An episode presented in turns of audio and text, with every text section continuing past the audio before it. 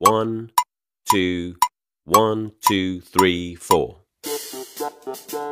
大社会，小新闻，新鲜事儿，天天说。朋友们，你们好，这里是天天说事儿，我是江南。一月十号的时候，有媒体刊发，国家贫困县贫困户被曝呢有奔驰、奥迪的报道称。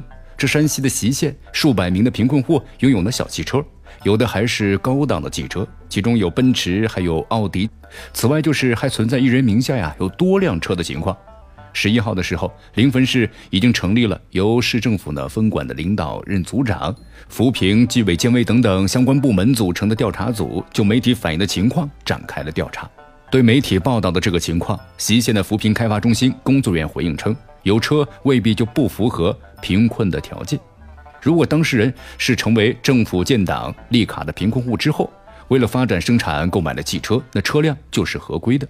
如果当事人虽然有汽车，但是家中呢数人患有疾病，人均收入不达标，那么即使有车也是贫困户。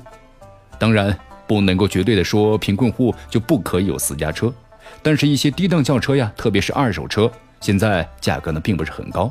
算不上奢侈消费品，即便低收入的阶层，这私家车也是家庭生活的标配了。因而，是否有车不是评定贫困户的唯一界限，主要还是看人均收入及家庭的情况。但是如果大量的贫困户都有私家车，却是难言正常的。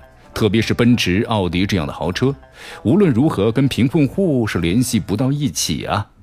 而舆论呢，质疑的重点在于。这精准扶贫的背景之下，相关部门如果连些贫困户的基本信息、生活状况都搞不精准，不管是官方的核查不到位，还是当事人隐瞒，而相关部门未能及时发现，这都能够反映出当地的扶贫管理工作存在不小的漏洞或者是失职。其实啊，在这次的事件当中，舆论最关注的不是贫困户可不可以有小汽车。而是相关部门对贫困县数百贫困户有车的情况心中没数啊，而只能够预设贫困户有车的合理性，去假设连大概的情况都说不清楚，不得不让人怀疑当地的扶贫工作有多精准。